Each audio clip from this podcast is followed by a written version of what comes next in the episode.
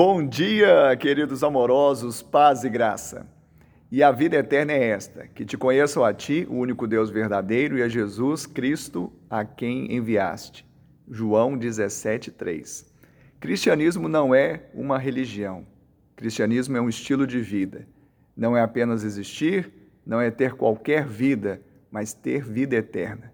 Mas alguém poderia dizer: "Mas e minha vida aqui na terra?" Jesus está orando aqui, oração intercessória, e ele ora por mim por você e nos dá uma chave. Aquele que tem o Senhor como único Deus e crê que Jesus é o seu enviado, ele já recebeu a eternidade. Lembre-se, eternidade não é quantidade de dias, mas qualidade de vida.